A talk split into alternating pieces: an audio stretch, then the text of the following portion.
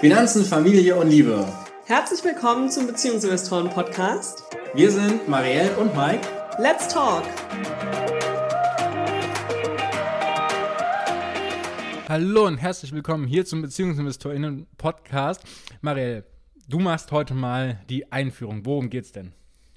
Es geht heute nicht darum, wie man Geld fürs Kind anlegt, sondern wie man die eigenen Geldblockaden nicht an das Kind weitergibt. Deshalb wirst du heute hauptsächlich reden, weil du bist ja der Psychologe in unserer Beziehung. Und wir werden heute einige psychologische Phänomene angucken, beziehungsweise du hast ein paar ja, Fachwissen, Dinge mitgebracht, die du heute teilen möchtest, damit das euch besser gelingt, eure Geldblockaden für euch aufzulösen und wenn ihr sie habt, sie eben nicht an euer Kind weiterzugeben, sondern eurem Kind einen möglichst positiv besetzten Umgang mit Geld zu vermitteln, ein positives Mindset weiterzugeben. Und ich glaube, da sind wir auch schon direkt am ersten Punkt, oder? Wenn ich Mindset sage. Genau, weil am, Ende, am Anfang dieser Folge möchten wir ganz kurz abgrenzen, das, was quasi aus der Psychologie sehr gut untersucht ist, versus das, was du im Internet bei den ganzen Manifestationsgurus siehst. Ja, es gibt ja ganz viel so Mindset-Coaches, gell? Online auf Instagram, aber auch sonst auf anderen Webseiten so, die einem sagen, man muss sich das alles nur vorstellen. Aber. Genau, also da ist immer ein wahrer Gehalt mit drin. Ne? Da ist so ein das, was in der Psychologie quasi bewiesen wurde, das schwingt da immer so mit. Aber es ist äh, eben auch ganz viel manipulativer Hokuspokus drumrum gepackt. Und äh, wir beschäftigen uns heute aber mit der psychologischen Sicht. Und da habe ich vier Bereiche mitgebracht, die ja, wo du selbst eine Blockade hast und diese Blockade dann an dein Kind weitergibst wenn du sagst, das ist bei mir überhaupt nicht der Fall, sondern ich äh, mache das schon anders, dann ja, ist alles in Ordnung, dann existiert die Blockade bei dir ja auch gar nicht. Dann kannst du die Folge trotzdem anhören, um zu wissen, an wen in deinem Freundeskreis du sie weiterempfehlen solltest. Naja, und die Frage ist ja, welche der vier Sachen äh, werden wir denn jetzt hier besprechen? Weil wir nennen sie jetzt nicht ganz am Anfang alle vier, sondern wir werden dann nach und nach arbeiten. Eine Sache noch äh, vorne weggeschoben. Wieso gibst du überhaupt Geldblockaden oder Mindset und äh, Einstellungen und so weiter an dein Kind weiter? Das ähm, kommt, äh, weil Kinder am Modell lernen. Das ist auch ein sehr gut untersuchtes Phänomen, kannst du auch einfach googeln. Dein Kind ahnt das nach, was du vormachst. Und überprüft dann, habe ich damit Erfolg oder habe ich damit keinen Erfolg habe ich damit Erfolg, ist zum Beispiel Anerkennung äh, von dir zu bekommen oder äh, ja, dass irgendwas Tolles passiert, was das Kind weiter motiviert, das weiter zu tun. Und im negativen Sinne, wenn du eben die ganze Zeit übers Geld jammerst, immer sagst, oh, wir haben zu wenig Geld, ich habe kein Geld und so weiter, dann wird das Kind das sehr schnell nachahmen. Ich habe da ein tolles Beispiel, wenn man mit einem Kleinkind, wie wir es haben, in den Supermarkt geht und bei allem, was es haben will, sagt, das ist zu teuer, dann ähm, kommt irgendwann der Punkt, den hatte ich nämlich neulich, dass ähm, das Kleinkind zu dir sagt, du gehst in den Supermarkt und du sagst, äh, und das Kind sagt, ich möchte das und das haben, und du sagst nein, und das Kind vervollständigt deinen Satz und sagt, ist das zu teuer? Da denkst du dann, Mist. Das habe ich wohl einmal zu oft gesagt. Das fährst du dir gerade an die eigene Nase? Ja, ja. Ah. Ich wollte damit vielleicht auch ein bisschen Mut machen zu Beginn. Ähm, jeder hat Geldblockaden. Und ähm, auch wir, die wir ja rund um Finanzen ja einiges vermitteln und coachen, auch bei uns oder zumindest bei mir, ist da noch nicht alles aufgelöst, offensichtlich. Ja, also dann hast du jetzt natürlich gerade zwei Aspekte. Einmal ist es diese Blockade deiner Sparsamkeit, die manchmal in den Geiz rübergeht, dass du sagst, es ist zu teuer. Andererseits werden solche Sachen sehr, sehr gerne als Ausrede verwendet. Also das heißt, du möchtest diese Sache nicht kaufen, aber um Diskussion zu ersparen und zu erklären, warum das Ganze jetzt tatsächlich nicht gekauft wird, gibt man eine sehr kurze, einfache Ausrede, die dann von dem Kind geschluckt wird. Und das ist zumal, das ist zu teuer. Und wenn du so eine Ausrede zu häufig verwendest, auch dann wird das Ganze übernommen und damit installiert man sozusagen eine Art gezwungene Sparsamkeit, einen gezwungenen Geiz, der eben dann nicht mehr gesund ist, ne? der nicht mehr in einem Verhältnis steht, sondern quasi bei allem gesagt wird, was man eigentlich gerne hätte. Und das ist die Verknüpfung hier. Ich hätte etwas gerne, aber es ist zu teuer und ich kann es mir leisten. Das heißt, ich gehe gar nicht mehr dieser Frage nach, ich werde irgendwann gar nicht mehr fragen. Und da wären wir dann bei den berühmt-berüchtigten Glaubenssätzen, richtig? Genau. Und das ist jetzt tatsächlich ein hervorragendes Beispiel, wie diese aufgebaut werden und äh, dass man damit vorsichtig ist. Ich hoffe, du hast äh, das dann mit unserem Junior-Investor besprochen. Magst du uns da auch mal durchführen, wie dieses Gespräch dann verlief? Das ist ein bisschen länger, weil ich das tatsächlich jetzt schon zweimal mit ihm dann besprochen habe. Nee, ich habe ihm dann erklärt, ähm, dass ich diese Sache, dass die nicht zu teuer ist, weil in dem Moment hatte ich es ja nicht gesagt, sondern dass ähm, das total ungesund ist und dass es davon Haki-Baki auf die Zähne gibt und so. Also ich habe dann versucht, ihm was anderes zu erklären. Habe ihm dann auch beim zweiten Mal, habe ich ihm, glaube ich, sogar gesagt, naja, ähm, wir haben ja nur so und so viel Geld dabei, wir müssen uns ja überlegen, was wir davon alles holen wollen und wir wollten doch XY holen, wir waren wegen einer bestimmten Sache da und dass wir doch jetzt nicht noch fünf andere Sachen mitnehmen wollen, so viel Platz haben wir ja gar nicht in der Tasche und so. Also ich habe dann versucht, quasi andere Ausreden zu finden und ähm, ja, ich glaube aber, der Prozess ist noch nicht ganz abgeschlossen. Mal gucken. Er hat übrigens auch schon verstanden, dass gelbe Schilder Angebot bedeuten. Und wenn er dann ein gelbes Schild sieht, sagt er auch schon, das können wir doch nehmen, das hat ein gelbes Schild. Also, ja. Genau, das mit den gelben Schildern, das wiederum hat er jetzt von mir. Äh, weil wenn wir zum Beispiel mehrere Produkte zur Auswahl haben, er möchte gerne einen Smoothie trinken, dann sage ich, okay, guck mal, wo ist denn das gelbe Schild? Und äh, dann guckt er danach und dann kann er sich davon was aussuchen. Um das übrigens zu umgehen mit dieser zu teuer Diskussion, empfiehlt es sich vorher mit dem Kind einen Einkaufszettel zu schreiben, also sich vorher zu überlegen, was wollen wir denn alles einkaufen und da auch das Kind zu fragen, was willst du denn alles einkaufen? Und diese Dinge dann auch mit auf den Einkaufszettel zu nehmen und dann im Supermarkt sich an diesen Einkaufszettel zu halten. Das ist ohnehin eine sehr, sehr gute Idee, denn A, es ist tatsächlich schonender für das Portemonnaie, also es ist ein gesunder Umgang mit Geld. Und B, es ist äh, schonender für die Figur, weil keine Spontankäufe äh, existieren, die ja meistens dann mit den ungesunden Sachen in Verbindung kommen. Okay, jetzt sind wir hier schon deutlich abgeschweift, sind voll in den Beispielen drin. Mehr Beispiele für Finanzbildung fürs Kind gibt es übrigens auch im Kinderfinanzkurs. An dieser Stelle noch ein kurzer Werbeblock meinerseits. Am 2. Dezember startet die Anmeldefrist, die letzte für dieses Jahr. Und es lohnt sich jetzt noch schnell auf die Warteliste zu hüpfen, weil da gibt es in den nächsten zwei Wochen noch einiges an coolen Inhalten und Vorab-Einblicken.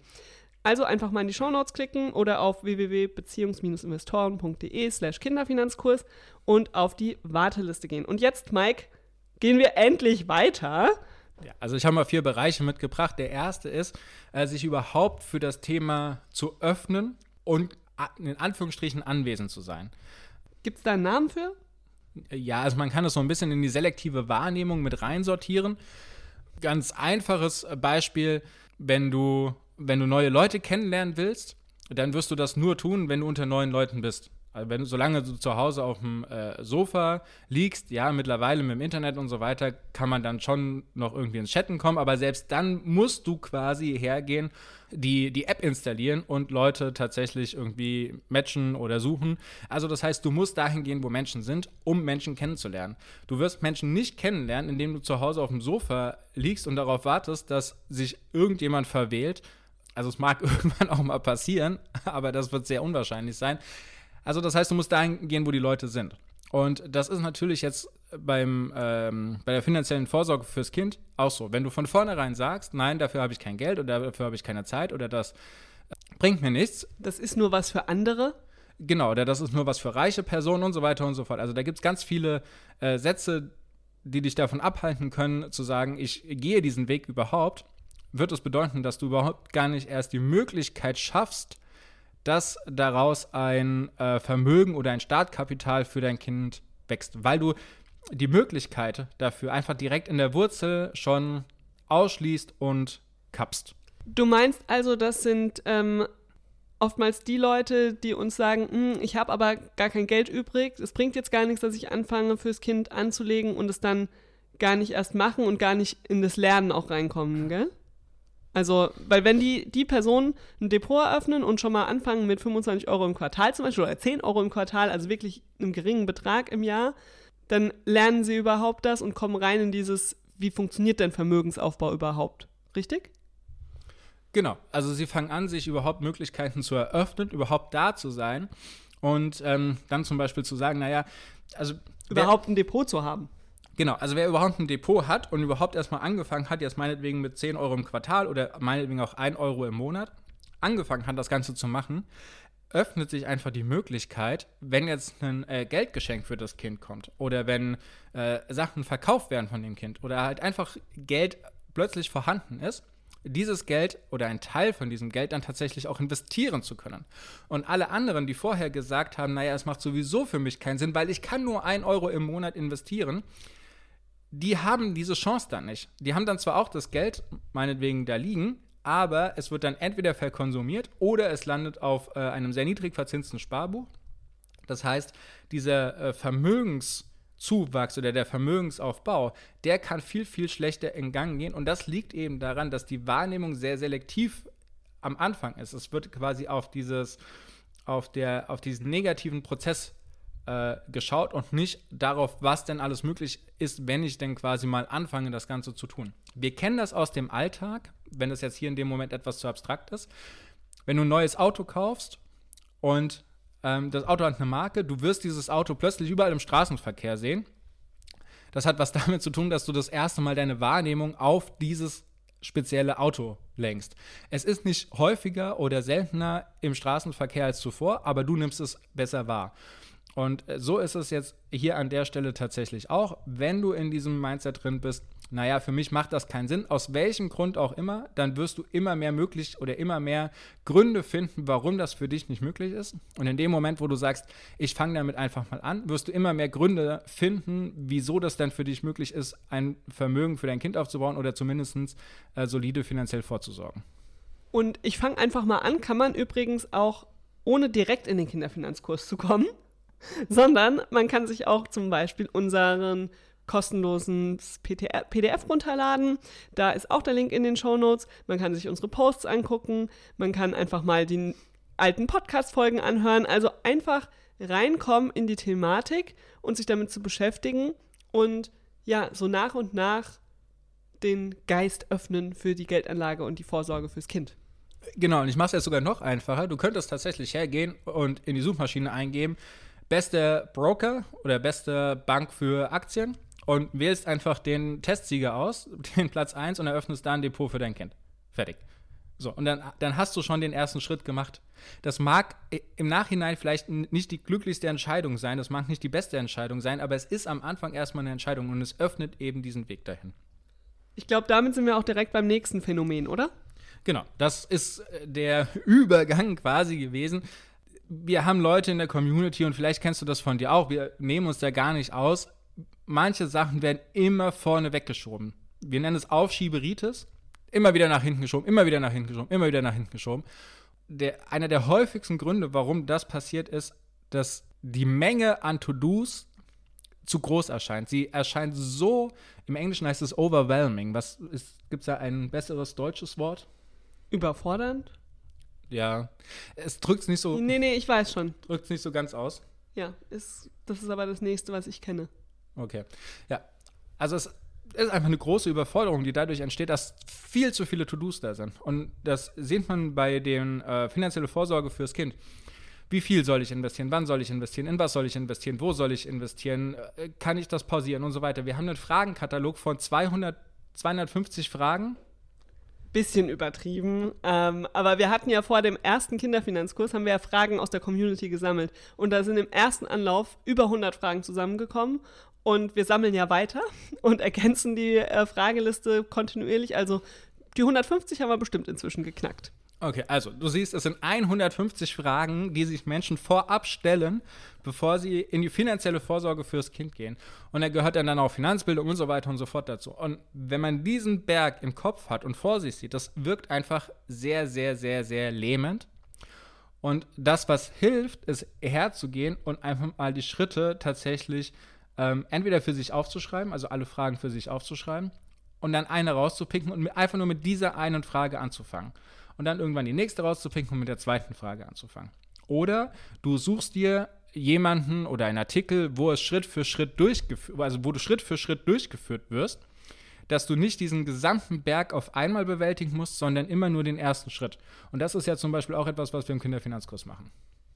Genau. Also wirklich an die Hand nehmen und da durchgehen, weil die kleinen Schritte sind halt einfacher. Gell? Ich meine, das werden wir von allen Themen, auch abseits des Geldes, kennen wir das.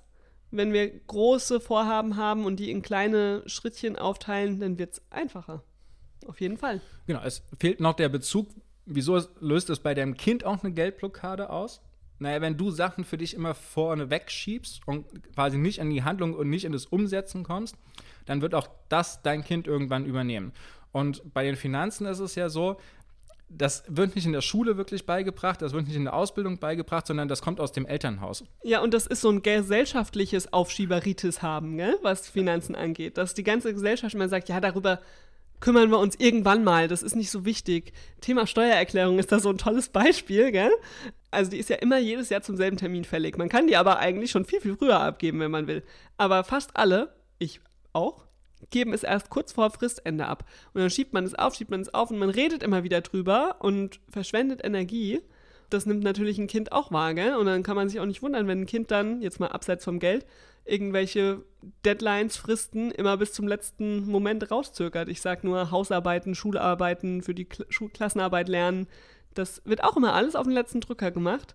Wenn man selbst vielleicht die Dinge direkt angeht, sei es jetzt Steuererklärungen machen, sei es ähm, andere Dinge rund ums Geld, dann ist man da vielleicht auch ja, ein motivierendes Vorbild fürs Kind, bei anderen Dingen etwas zügiger ins Handeln zu kommen. Na, vor allen Dingen hast du dann die Möglichkeit, deinem Kind das auch beizubringen. Also ich würde sowas immer mit einer offenen Kommunikation verbinden. Das heißt, wenn es dir jetzt zum Beispiel, also wenn dein Kind jetzt schon ein bisschen älter ist und es dir schwerfällt, da irgendwie ins Handeln zu kommen, ein Depot zu eröffnen, dann das tatsächlich als Chance nehmen, deinem Kind hier wunderbare Werte mit auf den Weg zu geben. Einfach mal zu sagen, hier, wir wollten eigentlich ein Depot für dich eröffnen, aber äh, irgendwie wissen wir noch gar nicht, wie das Ganze so funktioniert. Wollen wir das vielleicht zusammen angehen? Das klappt mit Kindern, die dann, ich sag mal, über zehn Jahre alt sind. Bei Kindern, die nie, also die, die jünger sind, braucht es dann andere Beispiele. Aber die Kinder eben mit ins Boot zu holen und zu sagen, hier, guck mal, ah, gerade fällt es mir schwierig zu starten, lass uns das doch mal gemeinsam machen. Vielleicht hast du ein paar Ideen und dadurch natürlich schon ein sehr, sehr positives Vorbild zu entwickeln. Da ist übrigens auch zur Finanzbildung ein äh, tolles Beispiel, weil ja manche auch sagen, ja, was soll ich meinem Kind denn Finanzbildung beibringen? Ich habe selbst keine. Ja, genau, dann fangt zusammen an. Dann lernt zusammen die Dinge. Es gibt wunderbare Kinderbücher über das Geld, die ihr zusammen lesen könnt. Es gibt ähm, einfach auch Erfahrungen, die man zusammen sammeln kann. Ich erinnere mich an das Geldmuseum in Frankfurt, in dem wir zusammen waren. Das war schon für unseren Kleinen tatsächlich ein bisschen interessanter, die Münzen anzugucken und so. Ne? Und da kann man selbst was lernen und das Kind eben auch, wenn man das zusammen angeht. Und damit sind wir jetzt auch schon beim dritten Punkt angekommen, und zwar Ziele setzen. Ja, Ziele setzen, habe ich immer das Gefühl, ist so ein leidiges Thema. Das ist so etwas, was man machen muss und so, aber also wirklich der Kick rüber oder die Motivation rüberspringen, ja, passiert selten. Aber Ziele haben tatsächlich, und das ist sehr gut untersucht, einen sehr positiven Effekt, dass du auch dahin gehst, wo du hingehen willst. Das heißt, wenn du für dein Kind finanzielle Vorsorge betreiben willst, dann setze dir entsprechende Ziele. Also setze dir zum Beispiel das Ziel, dass du bis zum 1. Januar 2023 das Depot für dein Kind eingerichtet hast, den Sparplan eingerichtet hast und das Ganze dann nach einem Jahr überprüfst, wie das gelaufen ist. So, das wäre jetzt zum Beispiel ein Ziel. Und dann kannst du damit arbeiten.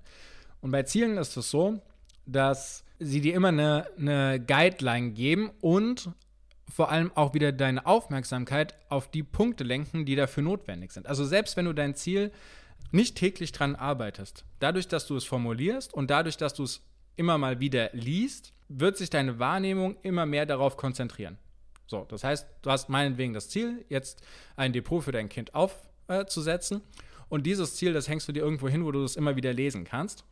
Und deine Wahrnehmung wird sich daraufhin dann zum Beispiel ausrichten. Das heißt, wenn du im Internet unterwegs bist oder wenn du dich mit Leuten unterhältst, dann wird das Thema eben präsenter werden. Und das führt dann auch dazu, dass du es irgendwann umsetzt. Naja, und beim Geld ist das ja auch immer so diese Thematik. Ist, wir hören auch so oft, ich glaube, das hatten wir in der Folge neulich, dass Eltern Angst haben, dass Kinder das Geld auf den Kopf hauen, wenn es dann mal ähm, das Geld bekommt mit 18, gell?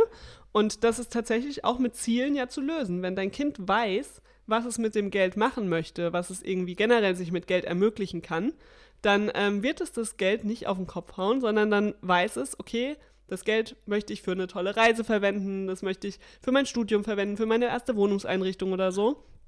Und ähm, dann ist da überhaupt gar keine Veranlassung, das Geld auf den Kopf zu hauen. Also das kann ich von mir selbst tatsächlich genauso weitergeben. Meine Eltern haben mir ja ein Depot überlassen zum 18. Geburtstag. Und für mich war total klar, ich will damit meine erste Wohnung einrichten. Gell? Und äh, dann später war mein Ziel, ich möchte mehr aus dem Geld machen und so. Aber meine Eltern haben mir halt auch die Ziele mitgegeben. Sie haben mir immer das so irgendwie erklärt, dass ich mir davon tolle Sachen ermöglichen kann.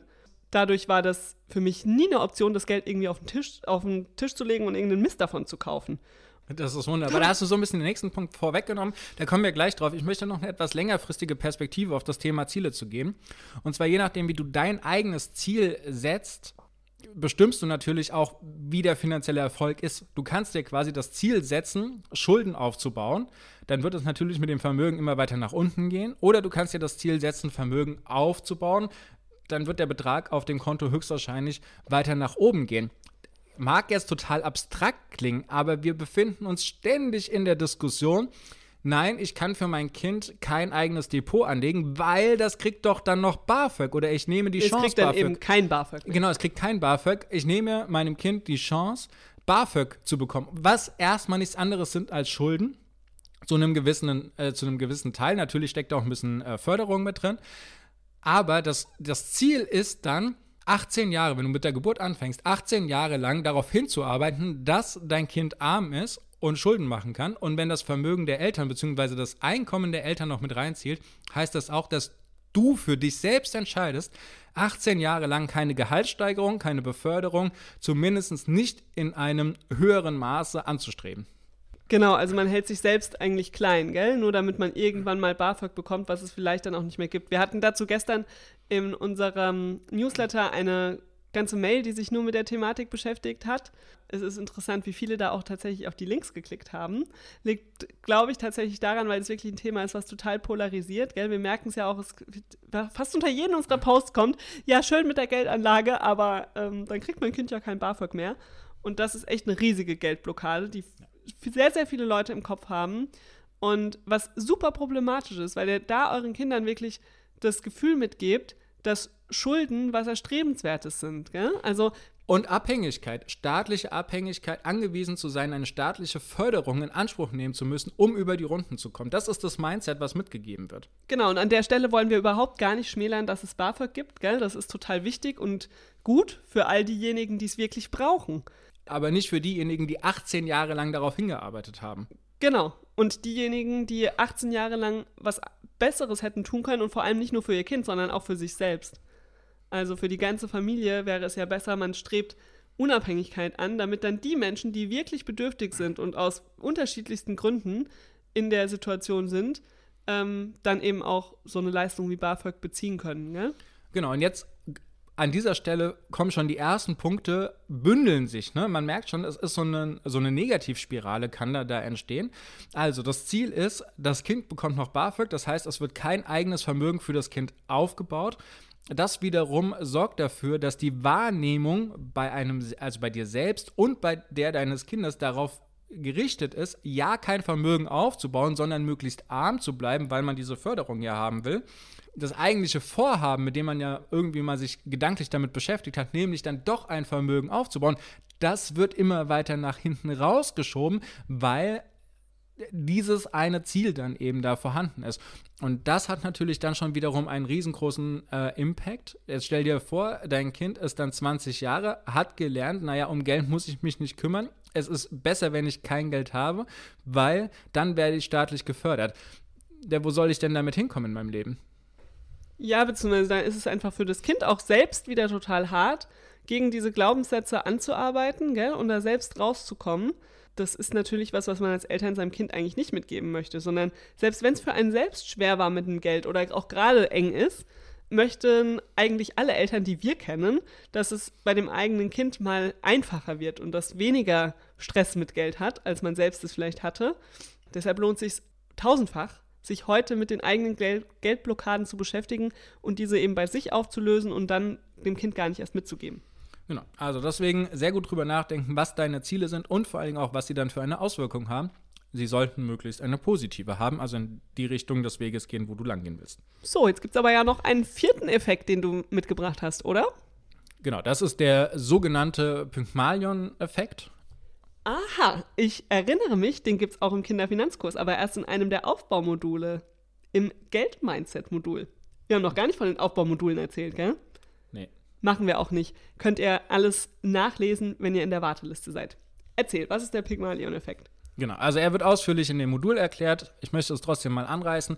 Äh, der sagt, die Erwartung, die andere Menschen an uns haben, versuchen wir zu erfüllen. Das wieder jetzt auf die finanzielle Vorsorge kriegen wir auch immer wieder das Argument, nein, auf den Namen meines Kindes werde ich auf keinen Fall Geld anlegen, weil mein Kind wird das mit 18 Jahren verschwenden, aus dem Fenster rauswerfen, keinen verantwortungsvollen Umgang damit haben oder etwas abgeschwächter die Formulierung, naja, ich weiß ja, wie ich damals war, deswegen gehe ich jetzt mal davon aus, dass das bei meinem Kind wahrscheinlich auch der Fall sein wird. Ich halte das Geld lieber zurück, bis mein Kind 25, 26, 27 Jahre alt ist, also vernünftiger ist, um dann auch mit Geld umgehen zu können. So, das ist jetzt ihr merkt, da kommen schon wieder ganz, ganz viele Sachen zusammen von den Dingen, die wir jetzt beschrieben haben. Also, es ist einmal von dir selbst natürlich eine selektive Wahrnehmung, weil du ähm, nur diesen Bereich siehst und dich gar nicht dafür öffnest, dass dein Kind auch verantwortungsvoll sein kann. Oder sein könnte. Überraschenderweise. Genau. Genau. Äh, es wird wieder aufgeschoben. Du formulierst damit auch ein ganz klares Ziel. Also dein Ziel ist, mein Kind ist verschwenderisch, deswegen werde ich mein Geld zurückbehalten. Das mag sich nicht so anfühlen oder das magst du jetzt sagen, das ist nicht so. Aber für, dein, für, dein, für deinen Kopf und für dein Verhalten und so weiter ist genau äh, das der Fall. So, und jetzt ist es so, selbst wenn du sagst, du kommunizierst diese Erwartung nicht direkt an dein Kind, Dein Kind wird die Erwartung aber wahrnehmen auf einem unbewussten Level, weil wir können unsere ganzen Handlungen und so weiter gar nicht so vollends kontrollieren, dass dieser Zweifel an verantwortungsvollem Umgang vorhanden ist. So, das, also der kann gar nicht versteckt werden, dieser Zweifel. Und äh, das fängt schon damit an, dass du entweder anfängst, das äh, Depot zu verheimlichen und äh, dann irgendwann mit Trompeten und Posaunen sagst, ah, guck mal hier, wir haben da noch was für dich, dann fehlt diese ganze Finanzbildung. Also woher soll dann dein Kind wissen, wie der verantwortungsvolle Umgang damit funktioniert? Und es ist natürlich auch noch die Sache, ja, also es wird zu so einer selbsterfüllenden Prophezeiung. Du erwartest, dein Kind ist verantwortungslos, dein Kind denkt, naja, ich bin wohl verantwortungslos, dein Kind wird verantwortungslos und äh, dann ist am Ende dein Kind verantwortungslos. Anders wiederum, wenn du das Ganze jetzt positiv siehst und sagst, mein Kind ist verantwortungsvoll, also schon direkt diese Erwartung hast und dann dein Kind natürlich auch entsprechend in allen anderen Lebensbereichen so äh, begleitest. Also zum Beispiel heute Morgen ist unser Junior-Investor alleine vom dritten Stock bis nach unten gegangen und das Stück von der Haustür, das sind immerhin so 40, 50 Meter, bis zum Hoftor alleine gegangen, wo ich dann auf ihn gewartet habe, um im Kindergarten zu gehen. Er ist jetzt vier Jahre alt. Das ist etwas, wo wir ihm zutrauen, dass er verantwortungsvoll diese Treppen runtergeht. Also das heißt, er nicht rumspringt, keinen Quatsch macht, nicht, nicht das Treppengeländer schlägt, nicht einfach auf die Straße rennt und so weiter, sondern dass er weiß, was zu tun ist und das verantwortungsbewusst umsetzt. Und allein, allein das sorgt schon wieder dafür, dass er denkt, ah, ich bin verantwortungsvoll. Ich bin schon so groß, ich kann das. Genau, ich kann das. Und äh, er war stolz wie sonst was. Das ganze Gesicht, der ganze Körper hat äh, seinen Stolz und sein Glück darüber, dass er das geschafft hat, ausgestrahlt.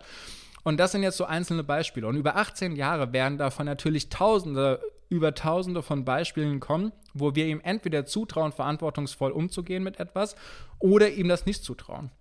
Und da ist dieser Geldaspekt eben nur ein Teil davon. Und am Ende von den 18 Jahren ist er dann entweder verantwortungsvoll, weil er das gelernt hat, oder eben nicht, weil wir davon ausgehen, ein Kind kann überhaupt nicht verantwortungsvoll sein.